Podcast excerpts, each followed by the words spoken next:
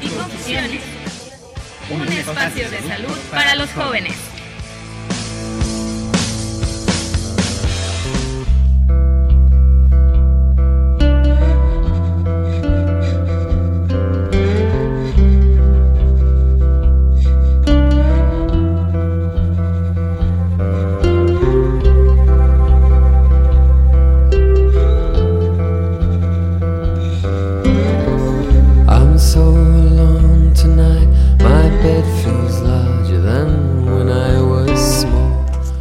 Amigos, muy buenas tardes. Es un gusto poder estar con ustedes hoy en Confesiones y Confusiones. Y sí, estamos absolutamente en vivo.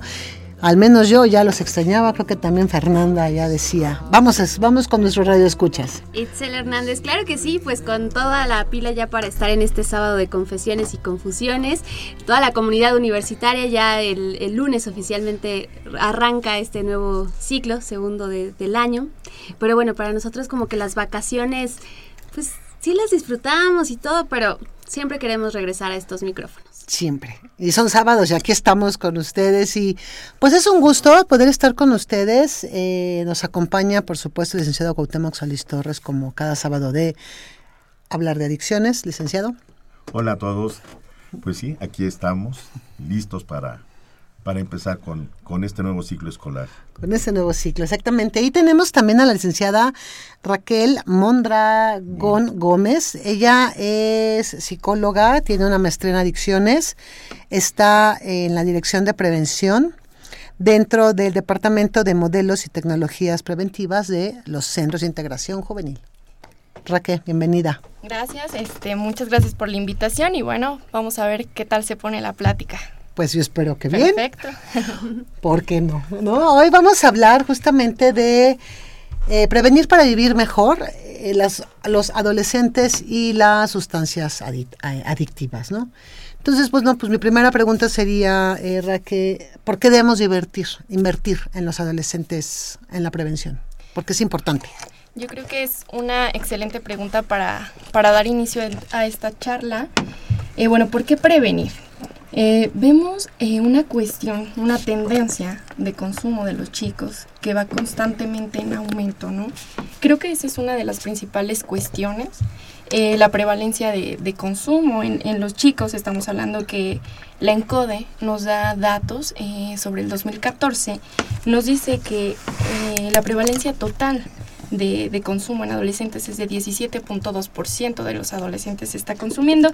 Obviamente hay diferencias entre chicas y chicos, que me gustaría ahondar un poquito más al término. Y bueno, otra cuestión, ¿por qué invertir? Sabemos que la adolescencia conlleva muchos cambios, eh, los cuales por sí mismos los ponen en, ciertos riesgos, ¿no? Están constantemente en, en cambios, los cuales los exponen a una situación de esta, ¿no? Por ejemplo, eh, sobre todo cambios sociales, ¿no? La relación con pares viene siendo uno de estos factores que los ponen en riesgo, ¿no? Finalmente, eh, México tiene que empezar a invertir en prevención para poder ahor- ahorrarse unas poquitas eh, pesos ya en, en cuestiones de, de tratamiento, ¿verdad? Pero bueno, Ajá.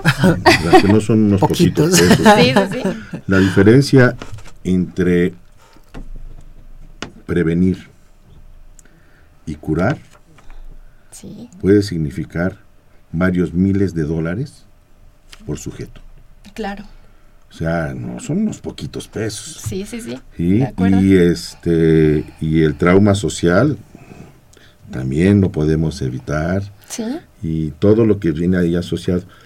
Eh, en realidad, invertirle en la prevención a lo- en los jóvenes, como lo hacen ustedes en centros, como lo hacemos nosotros en la Universidad Nacional, eh, tiene mucho que ver con todo lo que esos jóvenes significan como replicadores. claro. ¿sí? Replicadores en el corto, en el mediano y en el largo plazo. En el corto, con su familia, con sus amigos. Y en el mediano, con ellos mismos. Y en el largo plazo, con sus futuras familias. Claro. Y con ellos mismos y su calidad de vida, eh, no sé, después de los 40, 50 años. ¿Sí? Este es el, el- el gran punto y que yo creo que hay veces que, que hay quien no le entiende a este asunto Y en los recortes presupuestales lo primero que hacen es, pues quiten la prevención, al fin ahí no se nota. Claro. Y se nota Muchísimo. que le hemos quitado a la prevención mucho por cómo estamos ahora.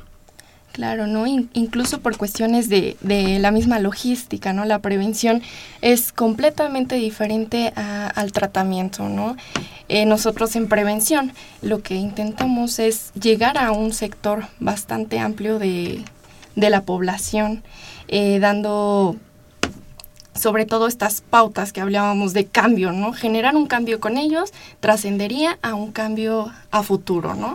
Lo cual es, eh, yo creo que uno de los principales objetivos, el que también a partir de esta prevención generemos entornos que, que previenen, ¿no? Entornos seguros que van desde la familia, la escuela y una sociedad.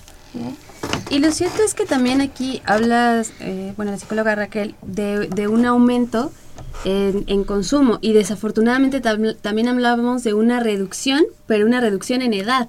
Lo cierto es que también están comenzando a consumir en edades más tempranas y entonces ese deterioro que podría venir, pues eh, finalmente ocurre en edades más tempranas también y el costo, entonces ya hablamos de más años, ¿no? Se incrementa, o sea, viene como un retroceso, pero ese retroceso va a implicar Un cambio. que más adelante pues sea Claro. más tiempo el que el que haya esos problemas. Sí, fíjate que ahorita que, que mencionas esta edad de inicio, ¿no? Yo creo que uno de nuestros objetivos primordiales es, ok, la edad de inicio empieza a edades desde nueve años, por ejemplo, ¿no?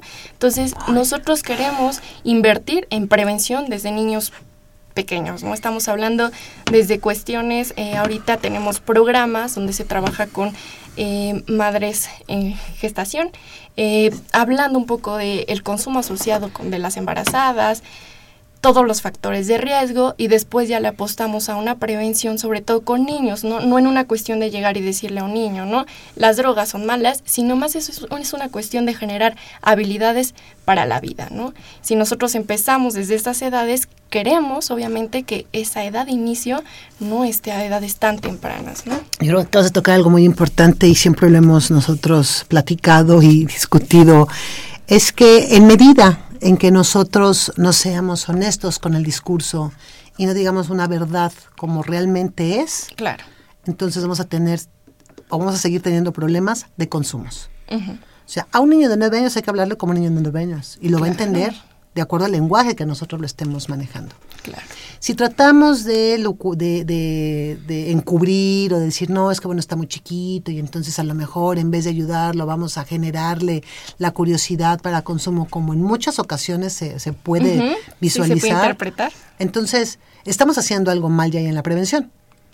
Porque no estamos siendo honestos ni estamos siendo directos con el mensaje que les tenemos que mandar a los niños de primaria, por ejemplo. Claro, generalmente, bueno, en, niveles de primaria tenemos como diferentes modos de llegarle a esa población, ¿no? Sobre todo, ¿no?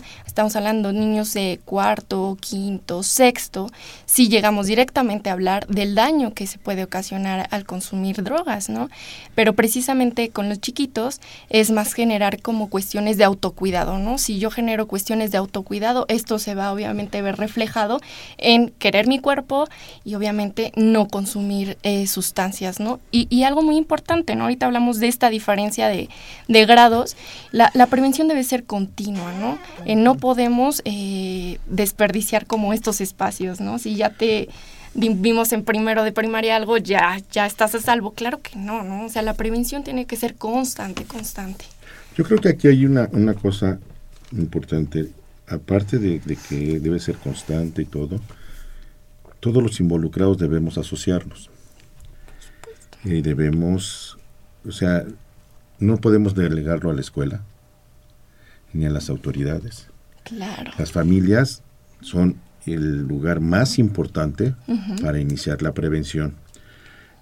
Pero ahí hay algo que yo creo que en muchas ocasiones nos falla y son los modelos. Les decimos no hagas cuando el adulto hace. Claro, claro. ¿sí? Le decimos no tomes cuando el adulto se cae de borracho. Por supuesto. ¿sí? No fumes. O no fumes con el cigarro en la mano.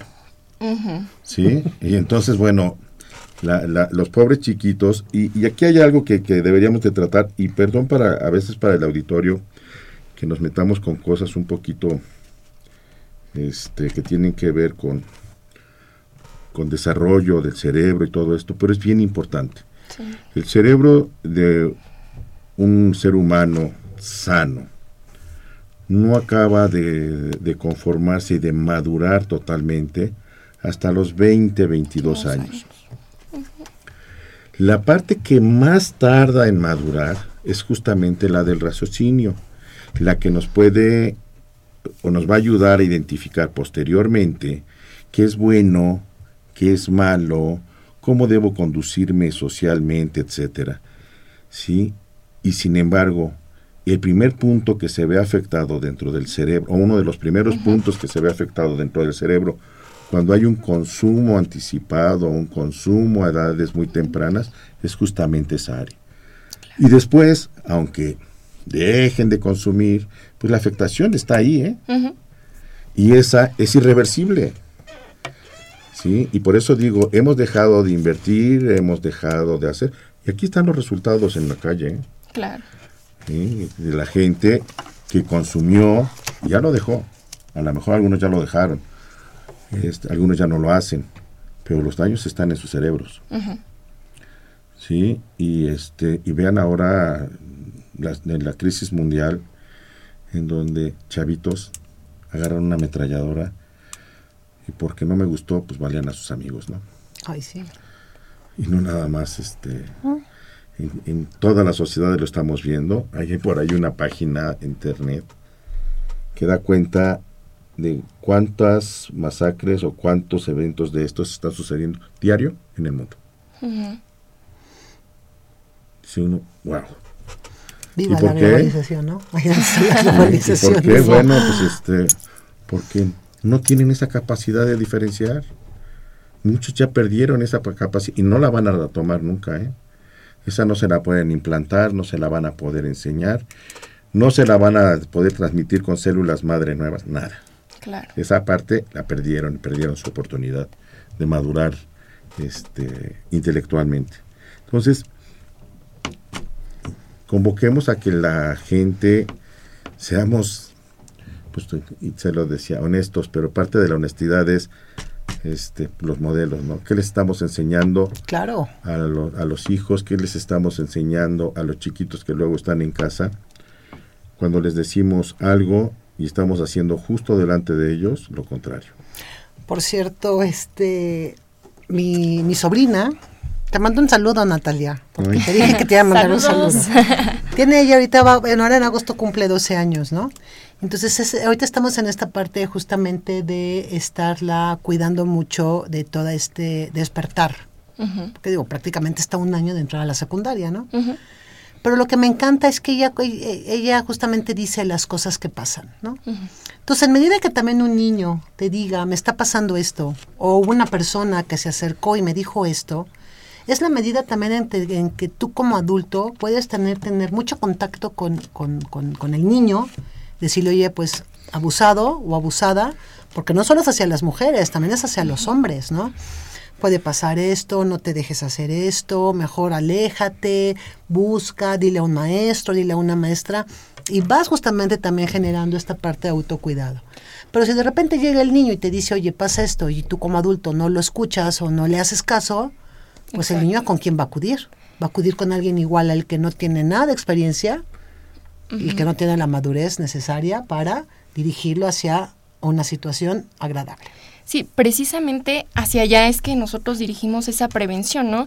El hecho de que nosotros ha- hagamos prevención con niños no quiere decir que únicamente llevemos la prevención hacia el niño, ¿no? Sino es hacia su familia, ¿no? Y bueno, generalmente estos modelos en qué versan, ¿no? Eh, mencionábamos algo muy importante que son los modelos, ¿no? Yo como eh, exijo a mi hijo que no consuma eh, tabaco y con el cigarro, como decíamos, ¿no? Esto que acabas de, de- de comentar, ¿no? De qué tanto yo, yo en mi, en mi casa, en mi espacio, doy pie a que mis hijos se acerquen conmigo a contarlo, ¿no? Entonces es hasta dotar de esas habilidades a los papás, ¿no? Que tanto sí lo estoy escuchando, que tanto ni siquiera sé escuchar este a cualquier persona que tenga, por ejemplo. Por qué tan buena es mi relación con Y usted la diferencia entre escuchar y oír. Y oír. Sí, sí, sí, sí, sí, muy bien. E, exactamente, ¿no? Entonces, a mí me parece que, que estas ideas de prevención van más allá, ¿no? Crear ambientes que generen en los niños seguridad, ¿no? Nosotros eh, nos gusta mucho enfocarnos hacia detección de, esos riesgos, ¿no? A lo mejor con los papás vemos que son papás consumidores, que constantemente tienen conflictos tal vez maritales, eh, conflictos con sus hijos eh, más grandes, por ejemplo, ¿no? el trabajar con familia es un cúmulo de, de factores que podemos estar trabajando, ¿no? Pero le pegamos a que sobre todo las relaciones de padre-hijo e mejoren, sean asertivos, sean sobre todo eh, una cuestión muy importante es ser cariñosos y expresar afecto hacia sus hijos, ¿no? Yo creo que eso es y ahorita estaba pensando algo con todo esto. Esa parte que, reeducarla con esos padres, por favor. La, la, dirección de, de, Alejandro Sánchez Hola Ale, muchos saludos. Este, que es la de prevención justamente en centros de integración juvenil se dedica a quitarle chamba a centros. Claro. ¿Están de acuerdo? Sí. Pero, pero eso es lo, bonito de esa área y eso es lo divertido de esa área. ¿Y por qué trabajamos tan, tan cercanos siempre nosotros con, con centros de integración juvenil? Para nosotros centros es quien sabe de, hacer muchas de estas cosas. Carmen, la, la licenciada Carmen Fernández es una entusiasta de, todo esto, pero además una gente muy, muy comprometida con la Universidad Nacional para, para llevar a cabo muchas cosas.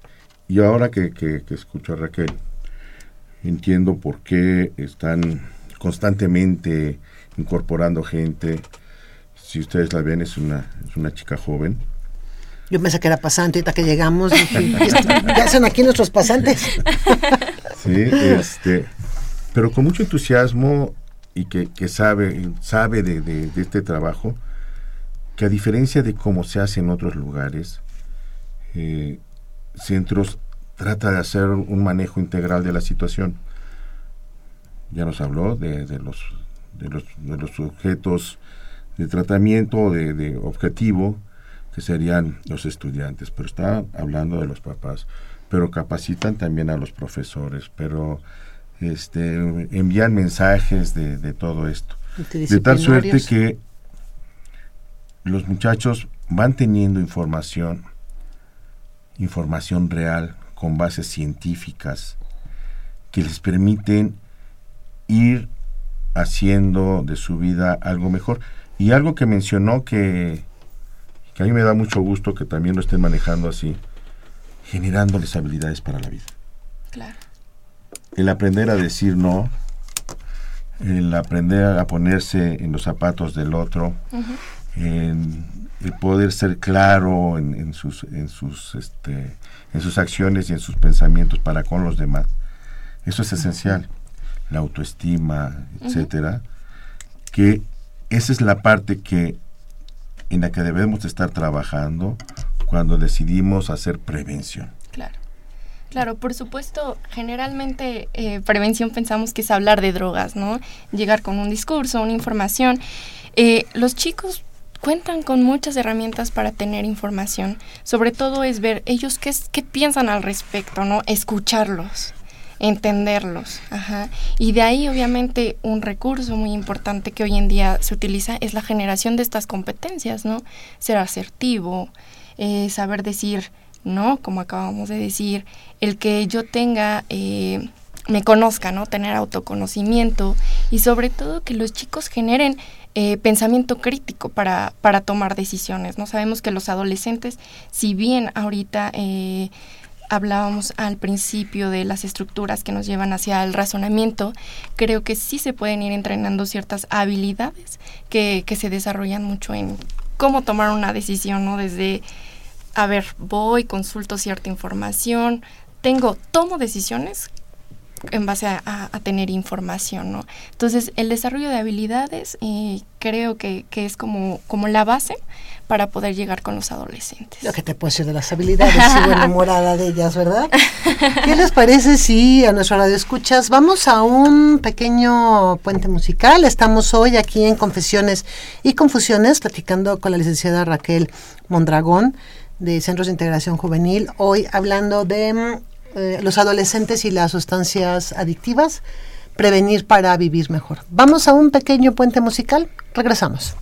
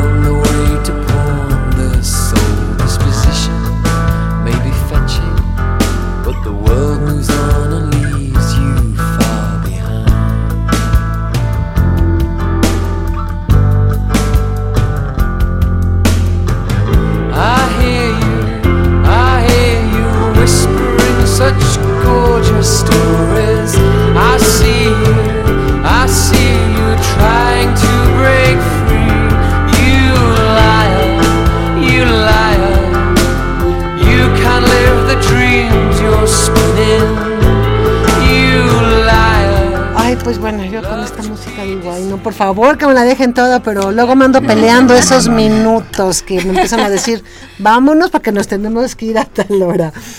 Eh, hoy platicando con la licenciada Raquel Mondragón, aquí hay confesiones y confusiones. Eh, hoy no tenemos eh, teléfono porque no vienen nuestros Pasantes. a nuestros pasantes, pero ¿cuál es, don Jesús? Ahorita, ahorita, ahorita nos los van a Pero decir. en Facebook seguimos al pendiente. En Facebook, bien. Nos encuentran como Confesiones y Confusiones. Ah, bueno, ahorita aquí nuestra experta en redes sociales, Fernanda, va a entrar. Y fíjate que también eso es algo bien importante, cómo las redes sociales juegan un papel muy importante en una cuestión, ya sea de prevención o de consumos. Claro. Por supuesto. Claro, también eh, es como se mueven ahora los chicos, ¿no? Exactamente, ¿no? Yo creo que las redes sociales son un medio de comunicación que tenemos que utilizar a nuestro favor, ¿no?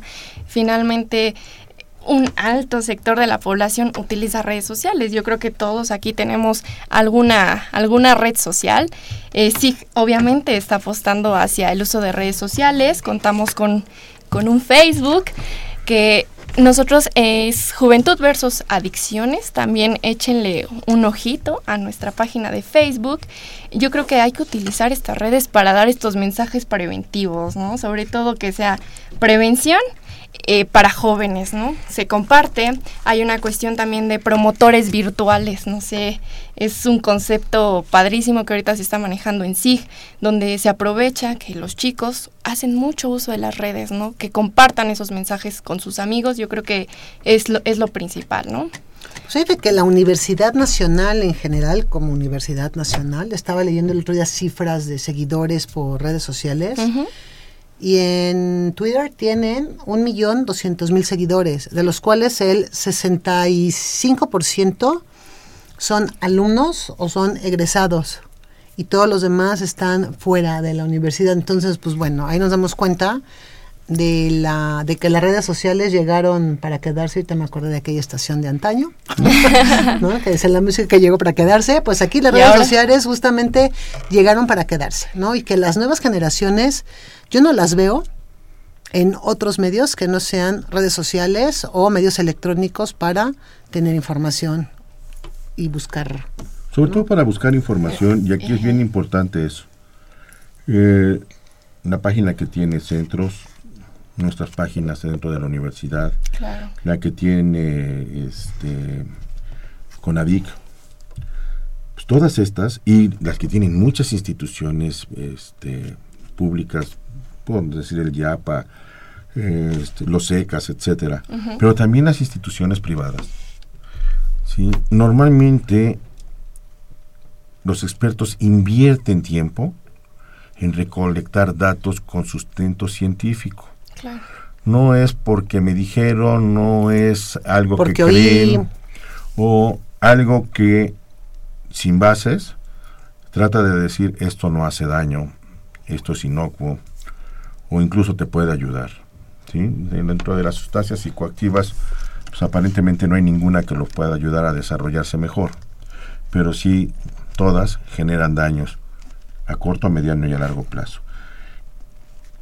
Algo que estaba, que estaba diciendo ahorita Raquel, y yo creo que habría que, que abordarlo, es esta metodología que se está utilizando en centros y que nosotros también usamos, en, en el sentido de que primero vemos qué quiere cada, cada comunidad. No llevamos una receta y se la tratamos de aplicar a todos. Eso no funciona. Sí, en la universidad, bueno, pues nosotros establecemos un diagnóstico de cada escuela, de cada facultad, de cada CCH, de cada preparatoria. Y con base en ello, pues entonces empezamos a instrumentar una serie de, de actividades dentro de nuestro programa de prevención para ese lugar en específico. Claro. Y ustedes lo hacen igual. ¿sí? Eso es padrísimo, porque entonces sí generamos algo para la comunidad, sí empezamos a resolver expectativas no atendidas, ¿sí? Y en realidad les sirve. Porque eso de llegar con un mensaje a Chihuahua y a Chiapas, a Veracruz Durango, y a Sonora. Durango, ¿no? el mismo mensaje, pues no, no. digo, Los consumos son diferentes, desde ahí estamos, Desde ¿no? ahí. en cualquier lugar eh, hay consumos diferenciados hasta en las familias. Hay quienes toman whisky, y hay quienes toman tequila, hay quienes toman ron y hay quienes toman brandy. Claro. ¿Sí? Así de diferenciados Sí, los claro. consumos. Y bueno, pues si queremos este saber qué es lo que les tenemos que decir a cada quien, pues aprendamos primero de ellos qué es lo que quieren, qué es lo que nos están pidiendo. Y regreso al, al punto que mencionaba Raquel muy atinadamente al principio, escuchemos, no oigamos, no les demos el avión, escuchemos a las comunidades porque nos van a enseñar mucho y nos van a ahorrar mucho trabajo. Nos van a hacer bien fácil el trabajo Claro. y, y- y bien divertido. Sí, creo que es un punto muy importante, no es como desde empezar en un tratamiento con que cada cabeza es un, es un mundo. Yo sé que la prevención se hace generalmente a nivel grupal, ¿no? Pero hay que detectar eh, qué es lo que necesita esa comunidad, qué es lo que requieren. Hasta en, en la misma escuela, ¿no? Nos hemos topado con grupos eh, que en primero hay una necesidad evidente, la necesidad de segundo, de secundaria cambia, ¿no? Entonces ya desde ahí Por supuesto. y bueno, y si nos vamos al extremo de ver primero A contra primero B, También. resulta que tienen eh, problemáticas distintas, ¿no? Yo creo que aquí eh, una cuestión muy importante, nosotros sí desarrollamos obviamente modelos, pero hay que entender que esos modelos también tienen flexibilidad, ¿no? ¿A qué voy? Eh, nosotros tenemos muy buenos eh, facilitadores, muy buen equipo operativo, entonces ellos están siempre como, como al pendiente de estas necesidades, ¿no? Incluso hasta, hasta poder llegar a detectar ya esos pequeños casos que sí pueden tener un, un mayor riesgo, ¿no? Entonces es, eh, me parece que prevención es estar continuamente escuchando y observando, ¿no?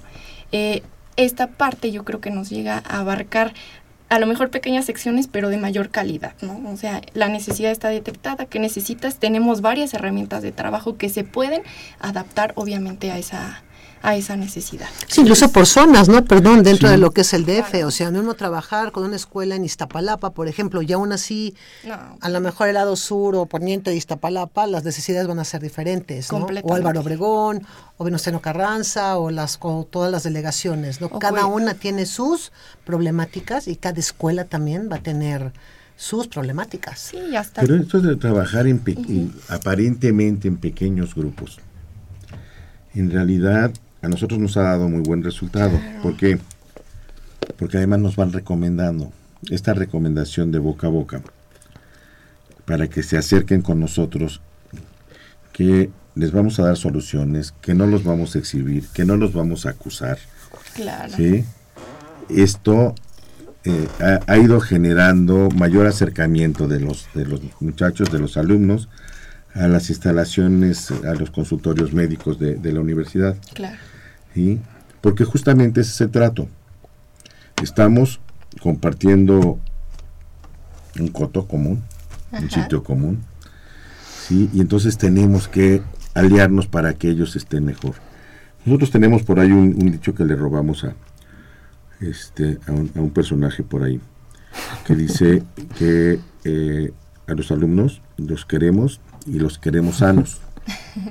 Los necesitamos y los necesitamos sanos. La razón de ser de la universidad son sus alumnos. Claro. Y si no están sanos, pues no pueden aprovechar todo lo que se ha hecho para que se desarrollen intelectual y físicamente. Así es. Entonces, trabajar con ellos esta parte de prevención es absolutamente necesario, y, pero hacerlo de la mejor manera posible. Y sí, a veces parece que cuando vamos de poquitos Sí. no avanzamos, Parece que no abarcamos, pero avanzamos mucho más de lo que creemos. Nos va recomendando con el compañero de lado. Entonces el del primero C ya también sabe que a lo mejor algún día le caemos. Y, y el, de- y el alumno del primero A del vespertino también, etcétera. Y entonces ahí vamos generando todo, toda esa y este, circunstancia favorable para el desarrollo de los muchachos. Debemos trabajar mucho también en, en, en esta parte que ahorita lo, lo comentan, en la parte de lo, de lo emocional. claro. Si no les damos el sustento emocional a nuestros niños, a nuestros adolescentes, entonces van a ser adultos emocionalmente amputados. Claro, ¿no? Yo creo que ahí... Qué es- definición, ¿eh? Muy, muy, muy padre, ¿no? Generalmente nos vamos hacia cuestiones un poco superficiales, ¿no? El tocar ya cuestiones emocionales con los chicos, ¿no? Desde, desde saber identificar, a ver, ¿estoy enojado o estoy frustrado, ¿no? Eh, Claro. Yo creo que va desde una identificación, el cómo poder expresar esos sentimientos, esas emociones, y yo creo que aquí entraríamos a, a una cuestión muy interesante, ¿no? Que viene en, en los niveles de prevención, ¿no? Generalmente cuando hay una progresión de consumo que avanza de un consumo simple de estar experimentando ocasionalmente, cuando vamos detectando ya un consumo más frecuente eh, por otras cuestiones, ahí entran factores asociados a, mi expresión emocional, factores de depresión, factores de ansiedad, son los que pueden hacer que este consumo pueda eh, avanzar, pueda progresar hacia un consumo más problemático, ¿no? Donde yo ya dejo de ir a la escuela, ya no me interesa cómo entrar a clases porque prefiero ir a consumir. Generalmente nos venden el consumo, ¿no? Al principio decíamos de, pues te vas a sentir bien, ¿no? Generalmente el mismo efecto de la sustancia tal vez te puede hacer sentir bien, ¿no? Pero los chicos tienen que aprender a encontrar esos caminos de cómo expresar mis emociones, cómo expresar que estoy enojada con mi mamá, cómo expresar que en la escuela me presionan demasiado, ¿no? Por ejemplo, pequeñas cositas, hasta ya cuestiones más este, amplias como una depresión o una ansiedad. Entonces yo creo que eh, los programas preventivos también tienen, tienen que tener a fuerza un, un enfoque emocional, sobre todo con chicos de bachillerato.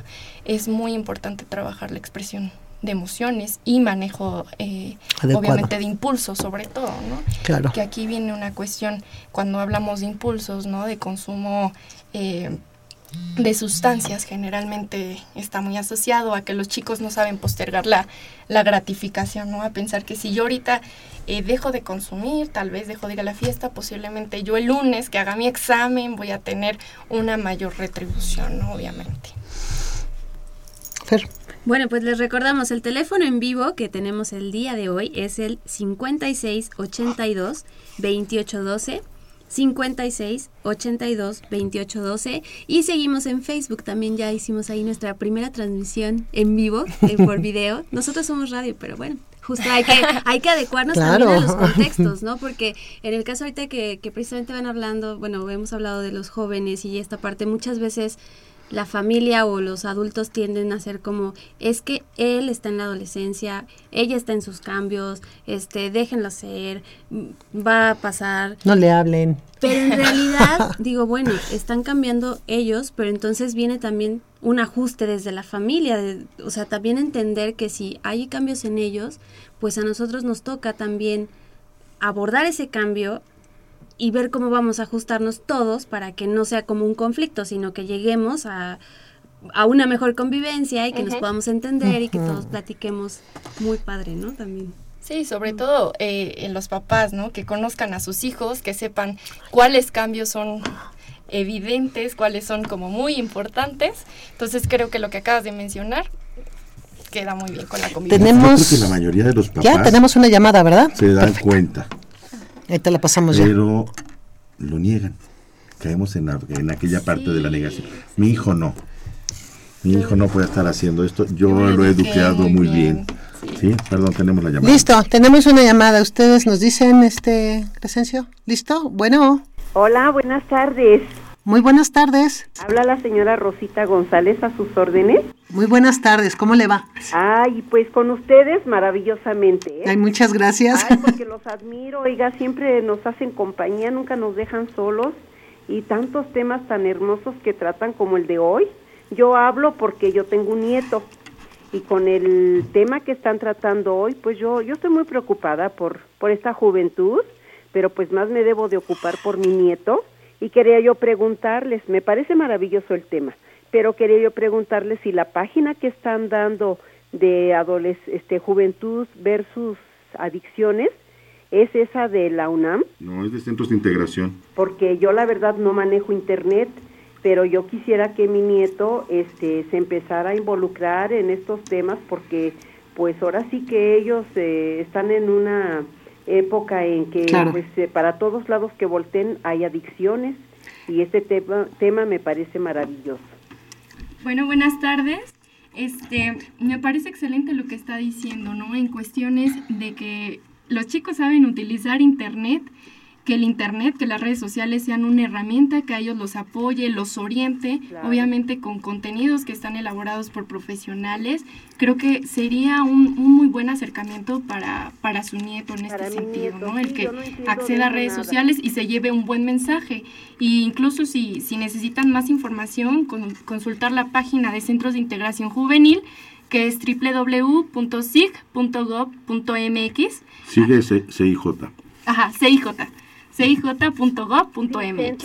Eh, Muchas Le- gracias por su llamada. Agradecemos mucho su llamada, señora Rosita, y qué bueno que hacemos su, este, su tarde de este sábado. Ay, para, yo creo que para muchos eh, radioyentes lo más maravilloso es la radio para estar en comunicación. Que Muchísimas gracias, es un gusto, y somos por ustedes. Muchas gracias. Hasta luego, buenas Hasta tardes, luego. Gracias. Que nos piden que, que nos confirmes, por favor, Raquel, los teléfonos también de centros de integración, por favor. Ok. Ahorita nos los dice, está ahí buscando en su Está muy directorio. sencillo, Está la muy verdad sencillo. es que... El teléfono es 52 12 12 12, por favor. Eh, la página de internet nuevamente es www.cij.gov.mx. Eh, obviamente búsquenos en redes sociales, Facebook, Twitter, Instagram. Eh, ahí tenemos varios contenidos que son de múltiple interés para, para los chicos y para los no tan chicos. Es la modernidad Yo, Instagram. sigo ah, en Juventud versus Adicciones en Facebook bien. y la verdad me divierto mucho porque precisamente yo cuando, bueno, estamos en esta misma este, situación de las adicciones y de verdad que hay muchas Fernanda es páginas... una niña, para quien no la conocen. Fernanda es es muy joven a comparación de estos viejitos joven. que estamos hablando. No, tú no, Raquel.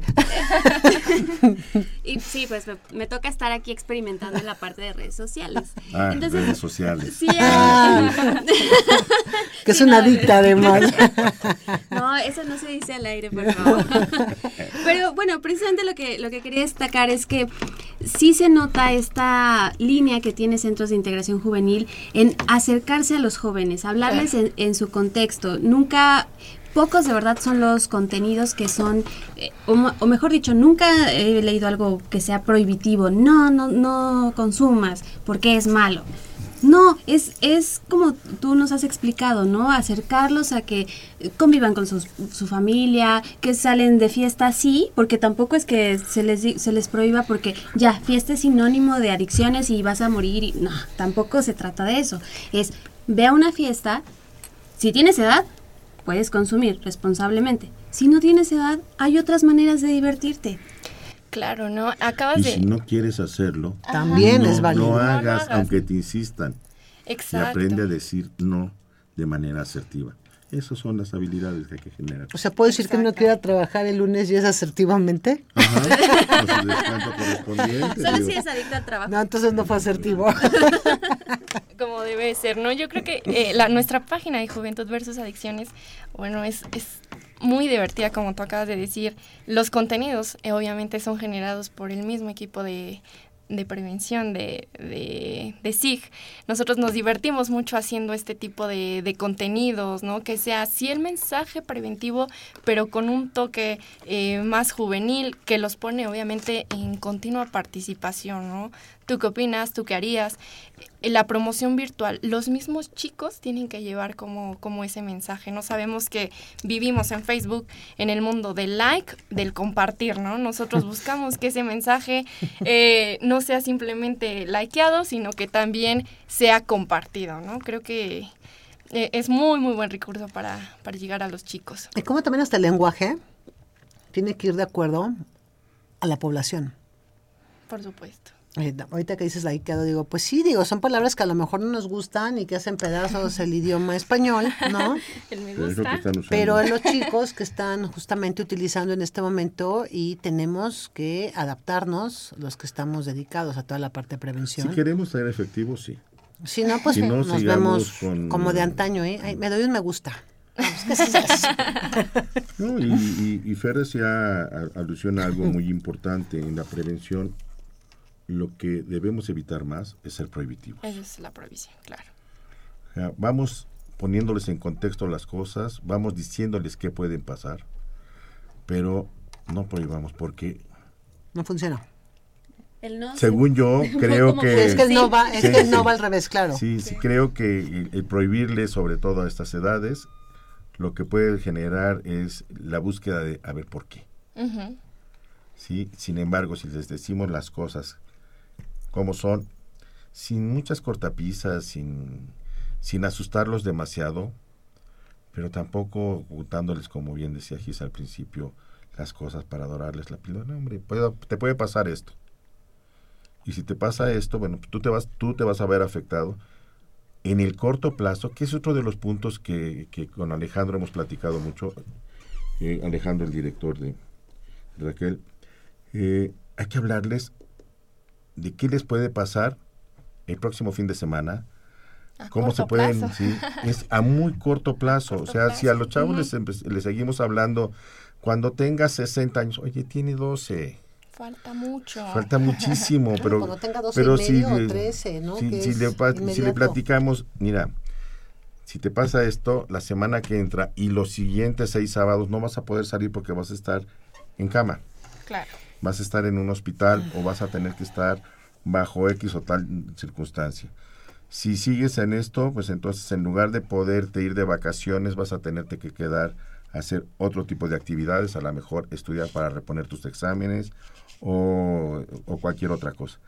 Hay que buscar cuáles son los elementos a corto plazo que realmente les pueden llamar la atención como para que tomen en cuenta las recomendaciones que les estamos haciendo. En estos días estaba viendo justamente en el, en el Face eh, un, un este anuncio muy, muy, muy, muy padre porque está muy interesante. Es eh, estar en un bar, es en Europa, y los chicos van al baño y en lo que se lavan las manos, de repente en el espejo aparece otro chico. Entonces les dice, ¿no? Dice, oye, este, si estás tomando, yo mejor te aconsejo que dejes de tomar. O yo, yo, estoy transmitiendo desde la cárcel. Y si fue una mala elección haber tomado y haber tomado el vehículo, sé porque choqué contra una patrulla y maté a la persona que iba en la patrulla, ¿no? Entonces, los muchachos, porque son todos los hombres, se quedan así, voltean a ver el vaso y se le quedan viendo. Y es como esta parte de decir, esto te va a pasar y esto puede suceder. Entonces, ten mucho cuidado. Si vas a seguir con- este, consumiendo, mejor deja tu coche o pide un taxi o haz esto, ¿no? Entonces, la mayoría de los chicos que están y salen del baño, sí efectivamente dejan de consumir o siguen consumiendo, pero hablan por teléfono para que vayan por ellos. Entonces, también esa es la otra parte, es, me pasó y a ti te va a pasar. O sea, tú no estás exento a que esto a ti no te pase. Sí, creo que generalmente los chicos actúan bajo esa premisa, ¿no? De a mí no me va a pasar, falta mucho, eh, nadie... Yo soy bien abusado, Ajá, ¿no? Pero ¿qué pasa cuando recibimos estas consecuencias a corto plazo, como hablábamos, ¿no? Yo creo que son las que pueden generar mucho más choque en los chicos, ¿no? Desde que tú le dices a una chica, a ver, este, en el tabaco, ¿no? Eh, ¿Te gusta que te besen con el sabor a tabaco? Pues casi siempre tu boca huele a tabaco, ¿no? Y es algo que a ellos les genera como Y a las chicas sí les que se, Ajá. se debe empezar a resecar el cabello. el, el, el cutis, Ajá, exacto. ¿sí? Y a las que ya tienen vida sexual activa les dices, este, baja la potencia de la píldora Ujú. hasta en un 20% y entonces, bueno, empiezas a dar factores, no se lo prohíbas. Y a los hombres no les baja la potencia de la píldora, pero pues les baja Pero la les baja. potencia sexual, entonces, Sí, claro. ¿no? Por ejemplo. Y, y eso hay que decírselo. No, no es cierto.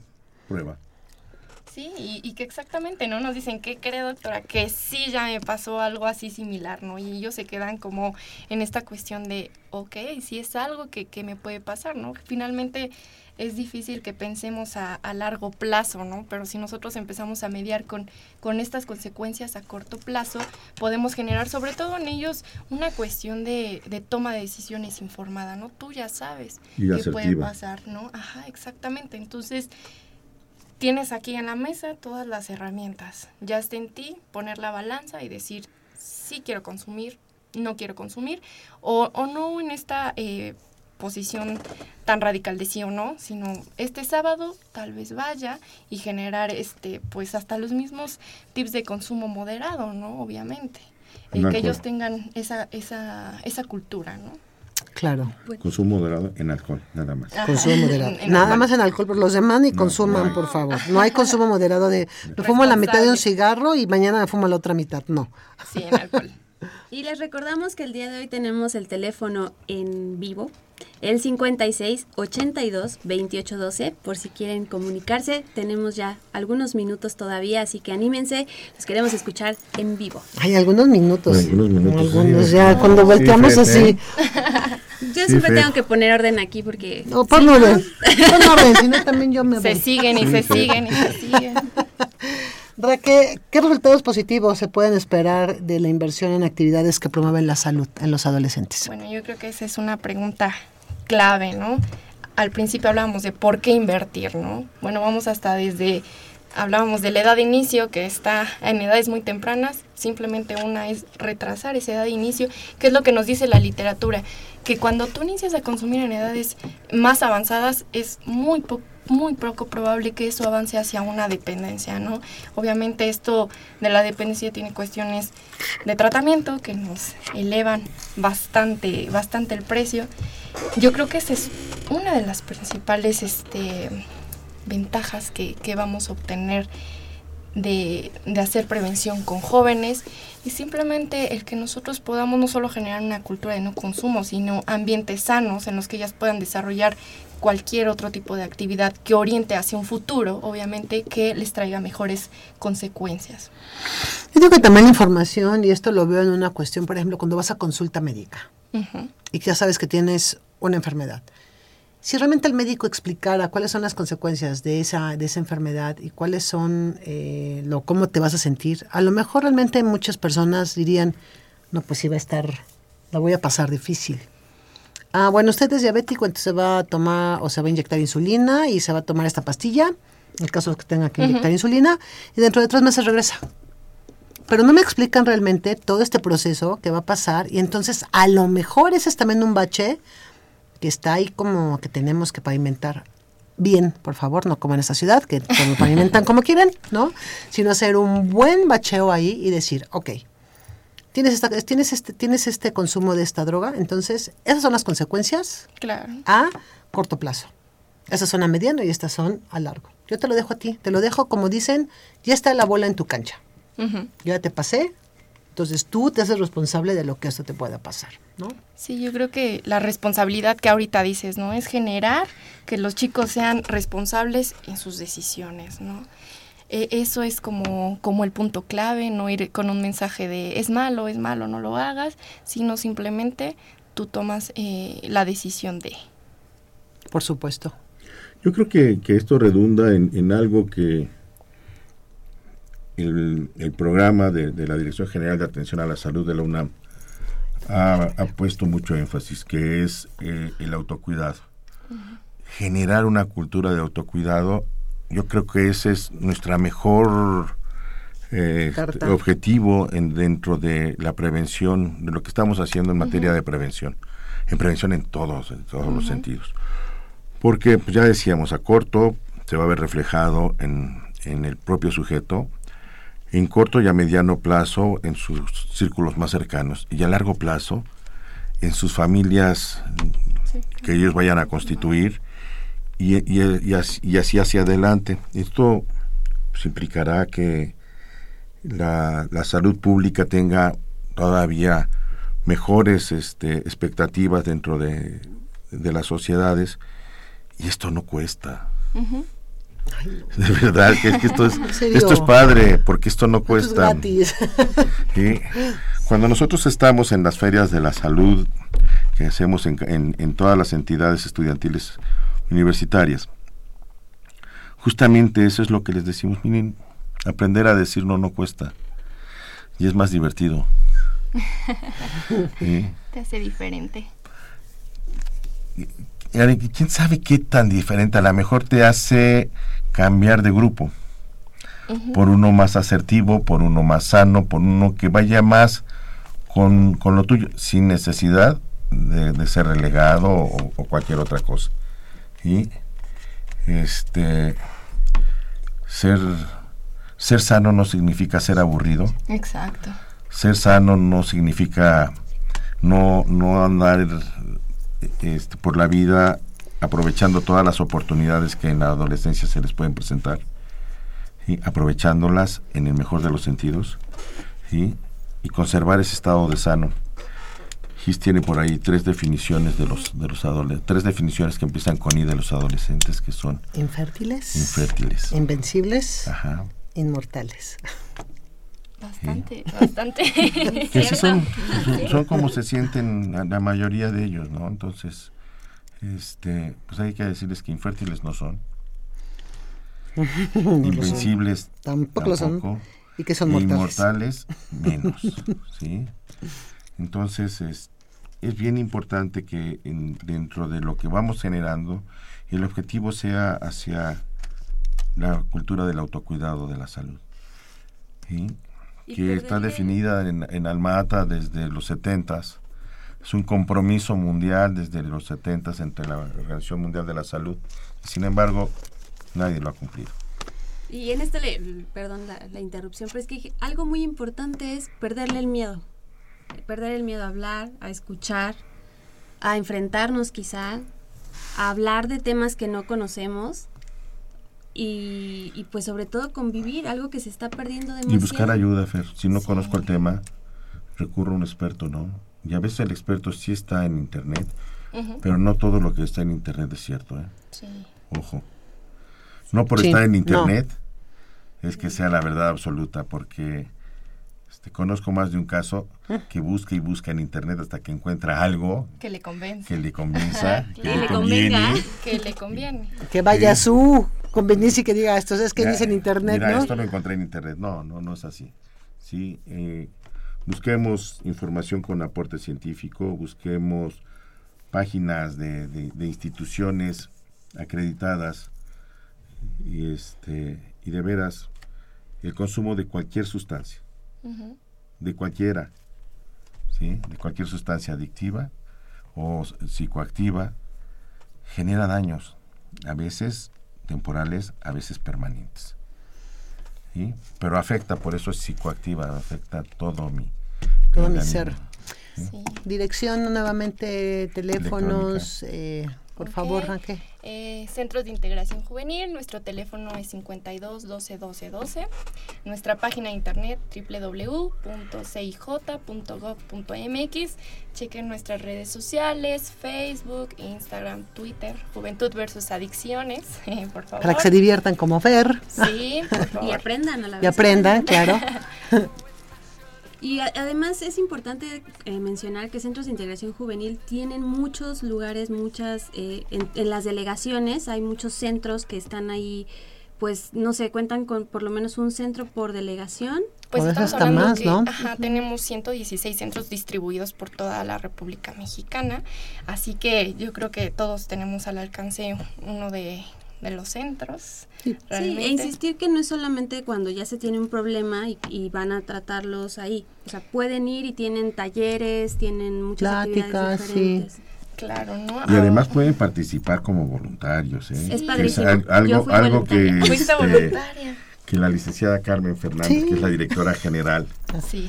ha estado tratando de que el voluntariado en centros se vuelva todavía más, Más fuerte. Más activo, más fuerte, que cuente con más, más gente para que podamos seguir trabajando en esto a favor de la sociedad mexicana, Claro. que es padrísimo esto, ¿eh? Pues yo quiero agradecer, como siempre, a la maestra Carmen Fernández Cáceres por eh, apoyarnos siempre en los programas que tiene que ver con prevención. Raquel, muchísimas gracias por haber estado con nosotros. No, muchas Un gracias. gusto. Primera, Muchas pero gracias no a ustedes. vez. Sí, primera, pero no que- última. Que, me inviten más seguido, por favor. Claro que sí. Licenciado Cuauhtémoc Solís, muchísimas gracias. No, gracias a ustedes, este conste que me debe mi día, ¿eh? Hoy estaba de vacaciones todavía. Hoy le voy a pagar doble. Como no es mujer, entonces la más doble, porque si fuera mujer le pagaría triple. No, me debe pagar cuádruple, estoy aquí, en mi- soy la minoría. Itzel, pues un gusto como siempre haber estado en esta charla, porque para nosotros es una diversión también, muy bien aprovechada y pues nos escuchamos la próxima semana. Soy Itzel Hernández, fue un gusto haber estado con ustedes. Muchísimas gracias.